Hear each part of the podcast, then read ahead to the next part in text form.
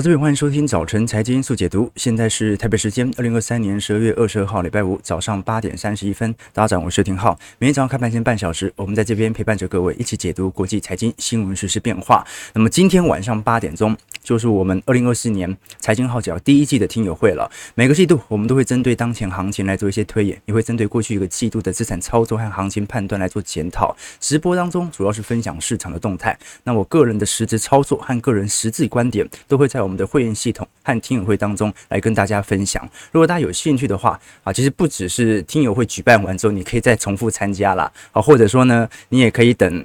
呃，报名完之后，到时候用两倍数来做播放也 OK。就是说今天晚上八点钟，我们是采取用直播的方式。所以如果大家对于我们的相关内容有兴趣的话，除了参加我们听友会以外，也可以考虑参加我们的会员系统。里头除了有一整年的宏观专业报告之外，也会有我个人资产部位日志的分享，以及一些专题影片、宏观报告以及课程。我前阵子才看了一部书哦。是一个哲学家写的，叫做詹姆斯卡斯。它里面讲说，这个人类有两种游戏的方式，一种叫做有限游戏，就是。比如说，比如说像是下棋啊，或者战争啊，就有限游戏，它是一个有明确边界、有开始而且会有结束的游戏哦。但是呢，其实大部分人生的游戏哦，都是属于没有边界的，也就是我们讲的无限游戏。比如说人生啊，活着活着，你就发现自己面对的任务不同了，人生的意义也不一样了。那投资就是这样的一件事情哦，因为个人投资它始终是一个无限游戏。我们讲的投资上的无限游戏哦，讲的就是，除非你这笔钱。现在从股票、证券账户里面领出来，把它给消费掉，要不然你现在所获得的投资报酬，是不是终究有一天，不管是你拿到的配息还是资本利得，你还是要投回到市场当中，不断的循环滚动，就像是一个没有终点的游戏。所以呢，除非你这辈子投资每一次都赚钱，要不然呢，随着你自身资产啊复利效果越多，但是最后输个一次，就足以把以往。赚的钱全部给输掉了，那唯一避免这种情况的方式哦，就是你要尽量减少自身财产需要大幅转移的次数，去做那种。一次决策就可以足够的投资，不要去做那种不同行情要采取不同操作策略的方式，因为那个叫做交易，那不叫做投资。交易可能是你的本业，但投资是你长期的资产配置的角度。当然啦，啊，这不代表我们就不用去关注手上所持有的这些资产。我们的目标是减少转移的次数，而不是说完全就放着它不管哦。当产业现现况或者说市场的周期轮动的时候，会有生产力周期啊，会有原物料周期啊。而我们在听友会当中，就是去寻找这样的周期。听众投资朋友了，大家应该每次看我们影片的片头，不是都有一句话吗？我想要和你一起慢慢变富。我们就尽量哦，把我们想要传播的观念哦，尽量在控制在一句话以内，而且要足够简洁。好，一个多余的字也不要说。我们当然希望这个财富能够，呃，这个节目能够带给各位更多的财富。但是重点是什么？重点是慢慢来。以前我大学的时候哦。呃，我们那时候在新竹念大学嘛，很常常跟女孩子约会哦，都是骑机车到巨城。那个时候，呃，巨城其实人还没有像这几年这么多。然后当时因为巨城有电影院嘛，然后看完之后吃完饭，我通常都会请很喜欢的那种比足较大的那个学妹，呃，请吃她那个哈根达斯。那个时候比较流行吃哈根达斯，跟现在不一样，现在好像比较流行吃 Costco 哦。然后小弟我呢，就常常说啊，因为我要省钱啊，那说我没有很饿，那不然我们两个啊，呃，买一盒就好，那两根汤匙吃好不好啊？然后就这样你一口我一口啊，这样子哦。那为什么那个时候流行吃哈根达斯呢？啊，那当然它有很多卖点嘛，比如说啊，这个卖相好啦，营养啦，什么包装精美等等哦。可是哦，那个时候就是美国的广告和大陆的广告都有讲一句话，美国是英文全文是 If you love her, take her to 哈根达斯。啊，那翻成中文就是爱她，就请他吃哈根达斯。好，你把那个哈根达斯跟爱表达结合在一起，有那个深刻的印象就很明显。好，所以我想和你一起慢慢变富。我们当然希望大家收听我们的节目越来越富有，但是我不希望大家暴富，因为哦，那种转眼即逝的感觉是很痛苦的。你怎么获得这批财富的？你最后就会怎么样的失去它。所以呢，一起慢慢变富。每一轮的周期，你会发现，你赚的有非常多吗？也没有。景气投资年化报酬大概就十五 percent 到十八 percent。可是你有到赚的特别少吗？我们还是能够超越大盘。好，那昨天美国股市在经历过适度显著的修正以后哦，开始进入到强弹哦，才修正一天哦，会不会太短了？昨天主要是美光所释出的财报啊，推动晶片股的高度强升哦。美光似乎认为这一波由于资料中心所采取的带动。有机会做更进一步的拉抬啊！不过我们刚才看到有网友留言嘛，在德州的美光上班哦，前几个月砍人砍得人心惶惶啊。其实台湾的美光也有非常明显的资金轮调，为什么？因为我 我的室友以前就在美光桃园的美光工作，OK，所以呃，我们必须承认哦，就说其实很多的企业，你不要讲美光啦，你讲 Google、Meta。Amazon 啊，其实都在去年年底一直到今年中旬啊，都进行了大规模的资本准结，这个是他们现在获利表现非常亮丽的一个重要原因哦。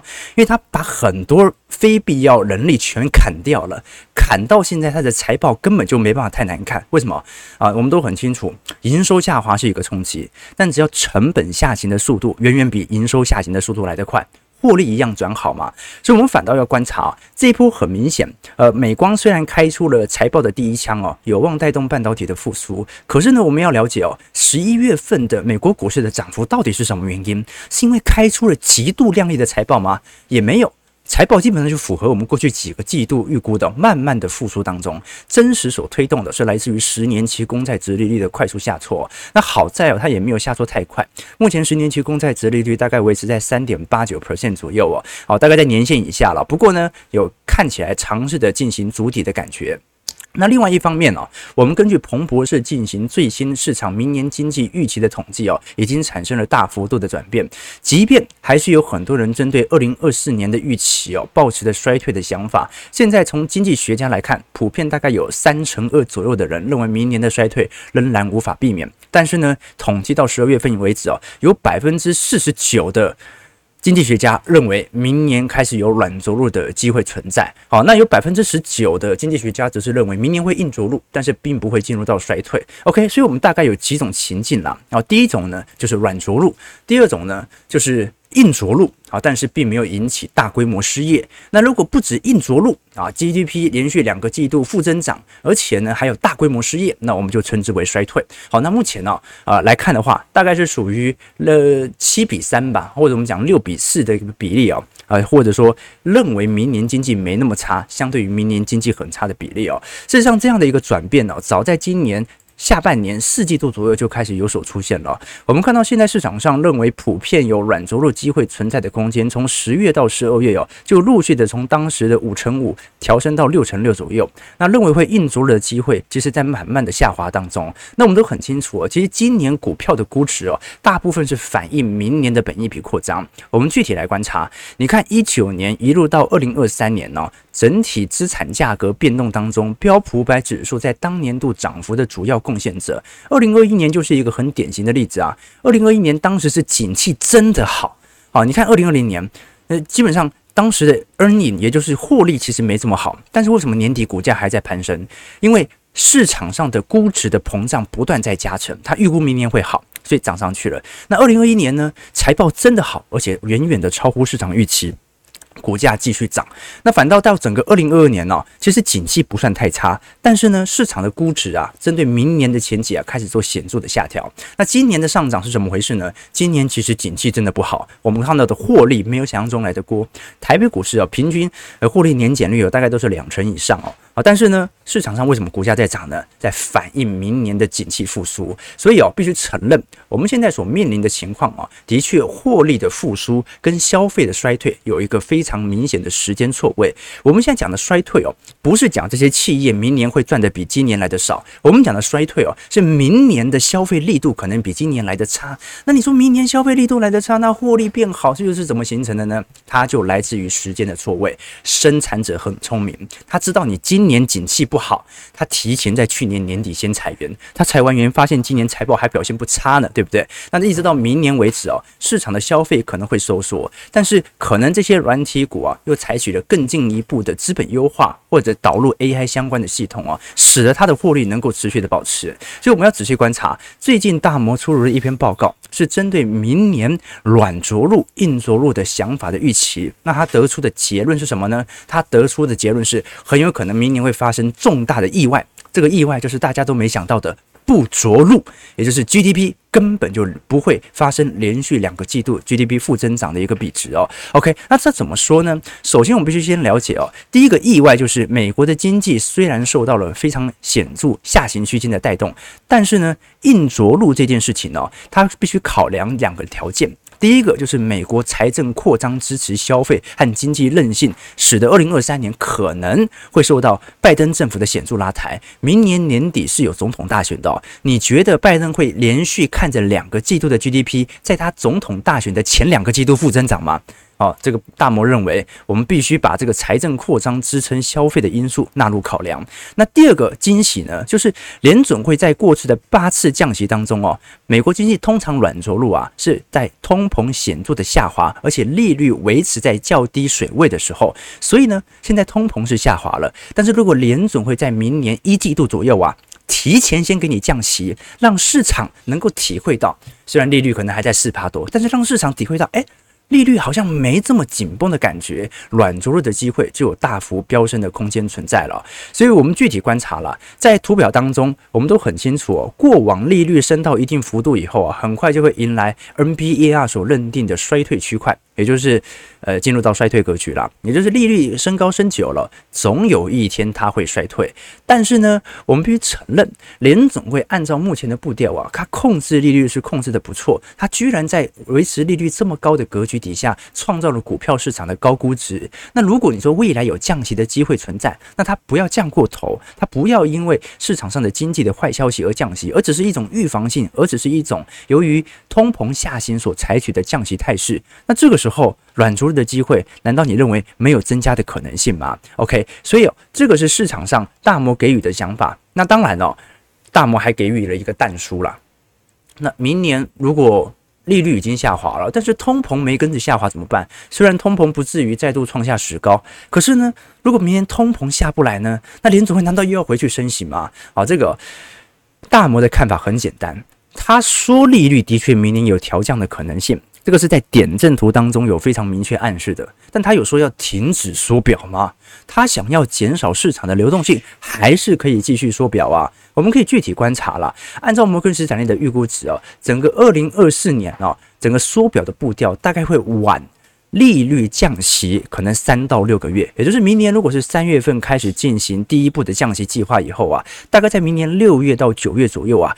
可能 QT 就会结束啊，但是呢，这段时间一定要维持的越长越好。什么意思呢？就是如果利率已经停了，市场上啊，因为利率的原因皆大欢喜，牛市持续。但是呢，缩表没停，那又会让市场意识到，哦，其实经济也没那么差，所以联准会可能还是想要抽一点流动性，那就会引起更为显著的多头格局啊。可是如果连 QT 也结束，利率又在下行。那几乎就暗示着联总会已经定调衰退格局可能会发生，所以呢，啊，你可以拖的时间久一点点是越好的。那这段时间呢，不一定说股债之间就一定会呈现显著的暴涨。但是呢，维持在一个多方格局的可能性是蛮高的。但另外一方面，这段时间很有可能货币型基金的资金，大摩的看看法是认为不一定会因此而减少。为什么呢？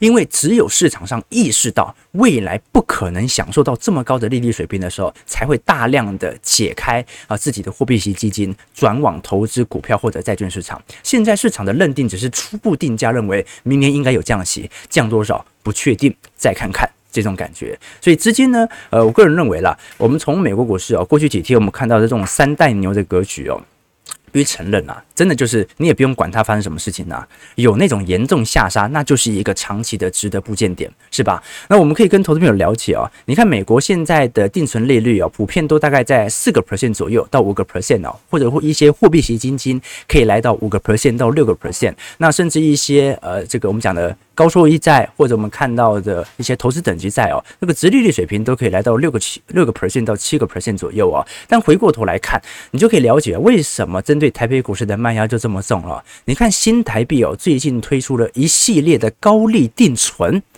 这个定存利率哦，在一点七八 percent、一点五 percent，王道银还蛮高的，有两个 percent 啊啊，这个乐天是一点六，渣打一点五。啊，这连看 连看都不想看，对不对？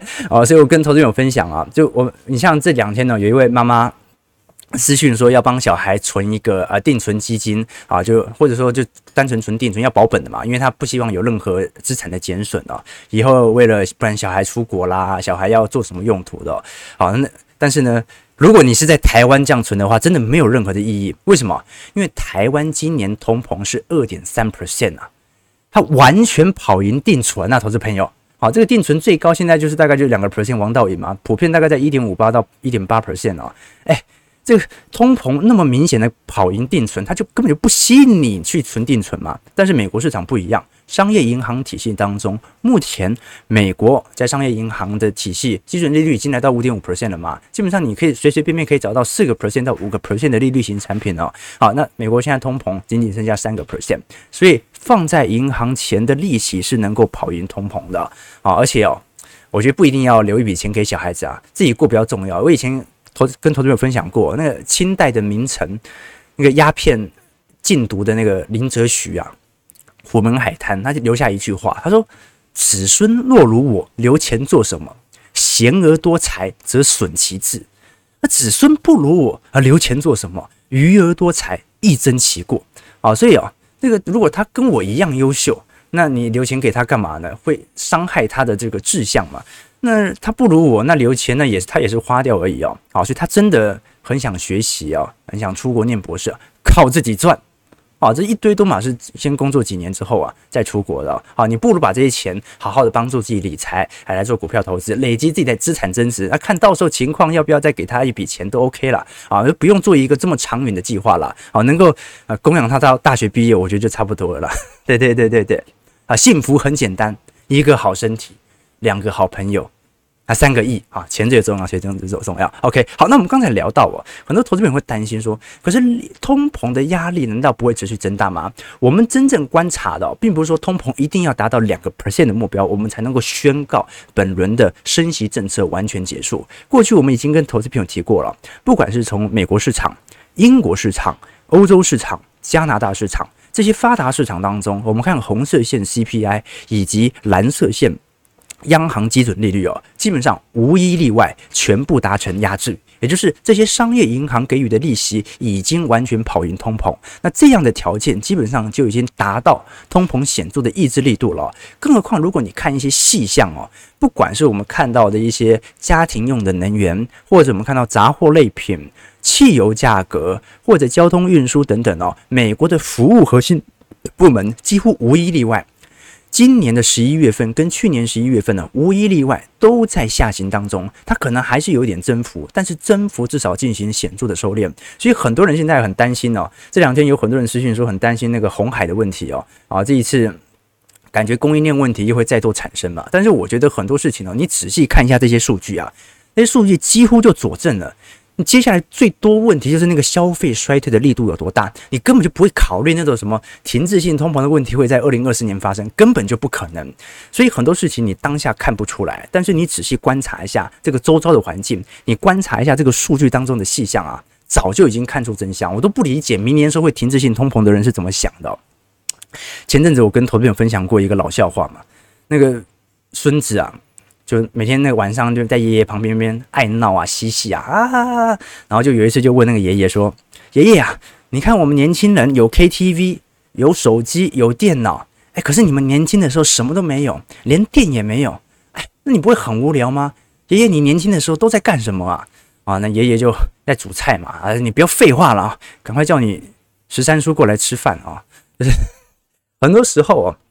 你仔细想一想啊，很多事情在表面上你就已经看出答案了，只是你愿不愿意去思考的问题啊。你想想看，你有三书，你有四书，你有五书，你大概就知道爷爷年轻的时候有多忙了，对不对啊？所以我是真的不认为通膨还有再度失控的风险呢。好，所以你会发现啊。不管发生什么地缘政治冲突的危机啊，它都不如那个最大的供应链封锁来的严重。什么意思呢？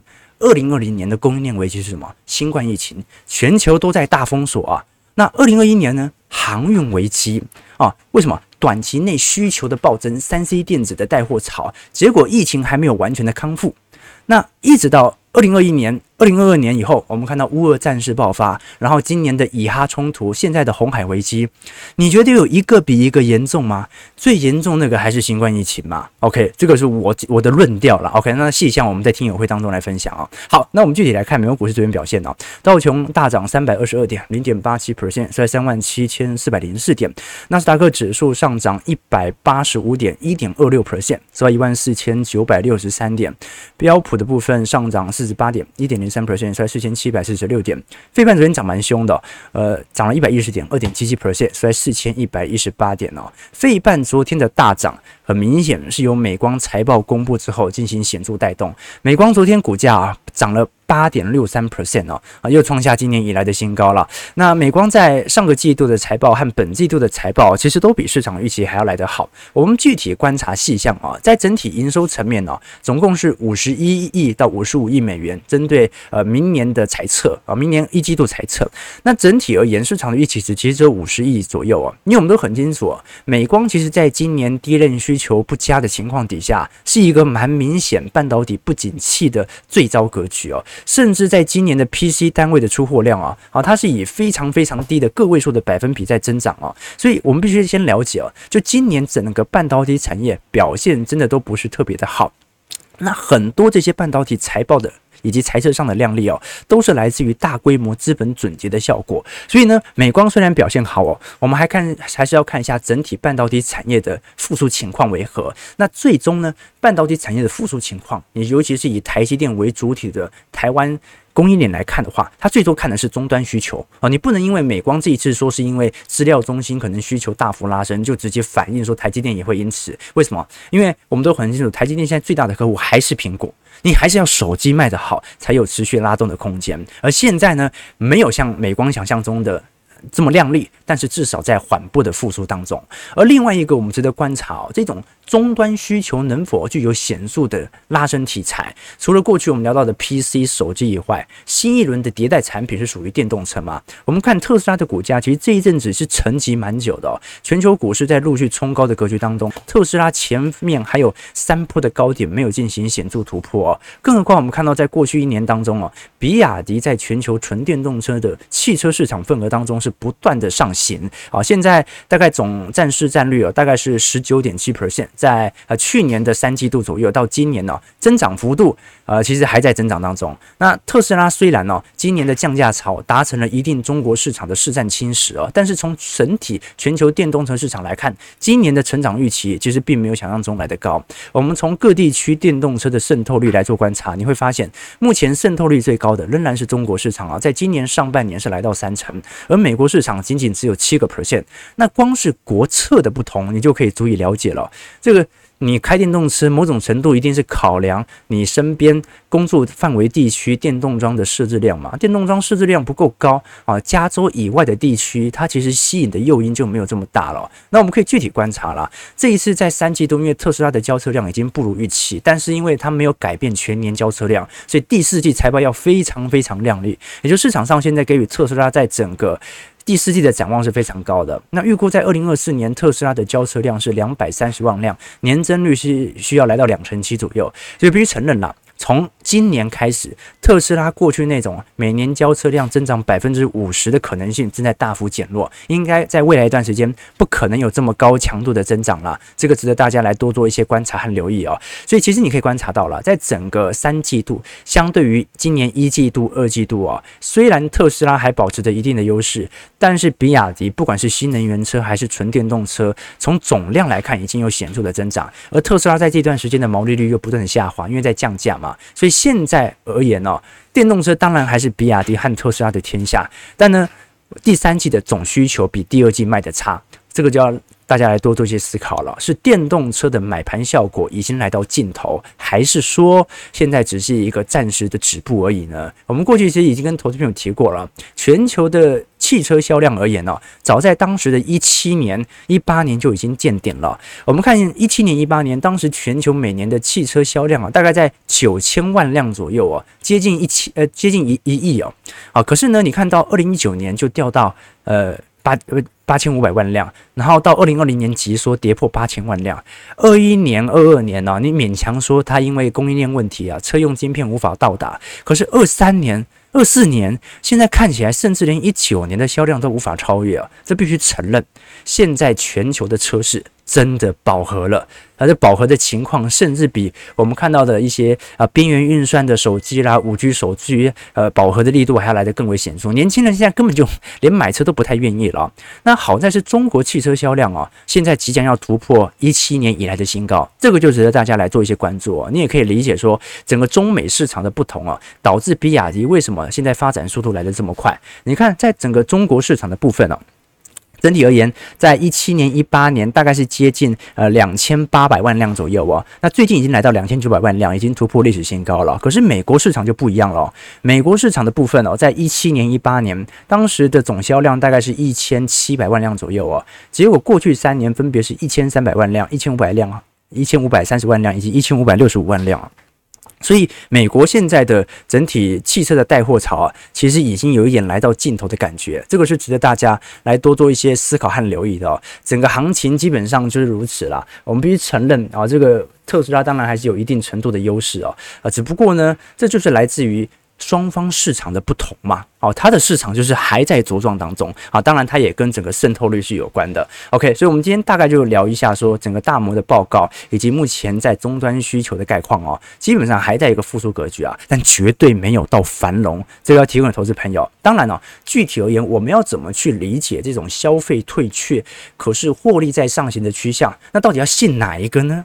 一个是利多，一个是利空，诶，对不对？那要。股价会反映什么样的题材呢？好，今天的听友会会来跟大家来多做一些解析。当然了，我跟投资朋友分享过，因为现在已经年末了嘛，每年年末，呃，我大概都会有两个阶段的系统性的一个整理啦。你看一开始哦，呃，我在投资股票的时候啊，追求都是那种大额整，他自己是专家哎，他说经济系毕业的，系统性思维。宏观的趋势、指标的掌握，那好像李小李小龙刚进武林的时候，每一个武学都想要学嘛，学完咏春学跆拳道，好，学完泰拳学柔术，感觉好像把所有派系都学会了之后，就能够打遍天下无敌手啊。但是现在这个阶段呢，就是你会很明显慢慢的懂取舍，随着对于市场深入的理解，我们就知道自己的局限性在哪里了。没有任何一门武术能够打天下，也没有任何一档股票可以陪伴你从年轻到老，太难了。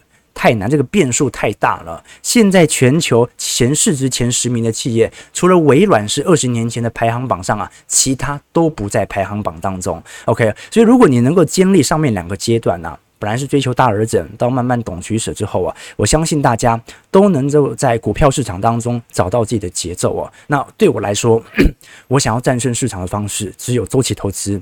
景气投资，好，那如果你没有自己的投资框架的话，只是一昧的跟单，好，那到头来可能还是会重回一次。那投资刚才聊到嘛，它是一个无限游戏，你要重新面对这样的一个状态哦，好，所以呃，我刚进财经圈的时候哦，那时候我们老总啊就呃面试的时候就问我一个问题，他说投资的本质是什么啊？我讲很多，我讲啊那个投资看看企业啊，看获利，看报酬啊的复利效果，好，他后来回答我，他说我。投资就是认知的变现，就是你能不能知道你的局限性在哪里？你在既有的认知当中，就靠着这套体系持续赚钱。他认为这就是投资。提供给投资朋友，如果对于我们的听友会或者财经号角的会员系统有兴趣的话，欢迎大家可以多多参加。我们的报名链接啊，就在我们的直播平台底下。提问投资朋友啊，好，今天礼拜五我们会每个礼拜五都会导读一本书哦。那今天导读的这本书叫做《供应链战争》啊。最近我们都很清楚啊，这个红海现在在封锁的问题哦，也让市场再度怀疑一波供应链可能所形成的冲击哦。那这本书呢啊，它的作者呢叫做艾德康威，他是一位作家以及广播人哦啊，他在英国的《泰晤士报》啊，经常有写出很多对于供应链问题的一些见解啦。那我们其实从供应链的战争这个问题起来哦，它其实这几年市场上才极度去关注的一项重点哦。它真正的起始点是什么？我们要想一下，起始点是这个对于俄罗斯的封锁吗？起始点是以哈冲突之后，大家对于整个地缘政治或者国防政治的冲突吗？还是说，啊，其实更早，早在美洲贸易战就已经开始了呢？我个人认为啦，这一波的供应链战争、供应链冲突啊，真正的引爆点并不是单纯的美洲贸易战，当时它更像是一种关税上的克取，以获得各国利益的最大化。但真正的供应链的冲击哦，我认为很明显，就是在疫情时间所发生的 PPE 风暴。什么叫做 PPE 呀？我们又叫做个人防护装备，比如说口罩啦、防护衣啦、防护服啦，啊，或者我们看到的呃这个那种高强度的防护的面罩之类的。那当时大部分的这些 PPE 个人防护设备哦，其实都是在中国市场生产的。那很多人当时不理解啊，台湾那时候也有很多投资人不理解啊，因为 PPE 哦，它的制造并不是高难度的啊。你比如说呢？呃，你像是口罩啦，啊，你像是做一些简单的防护服啊，那基本上欧洲有这么多的高科技啊，为什么反而没有办法去做制造足够的量啊？他们的口罩当时比台湾还缺呀，啊，那是什么原因呢？就是石化业。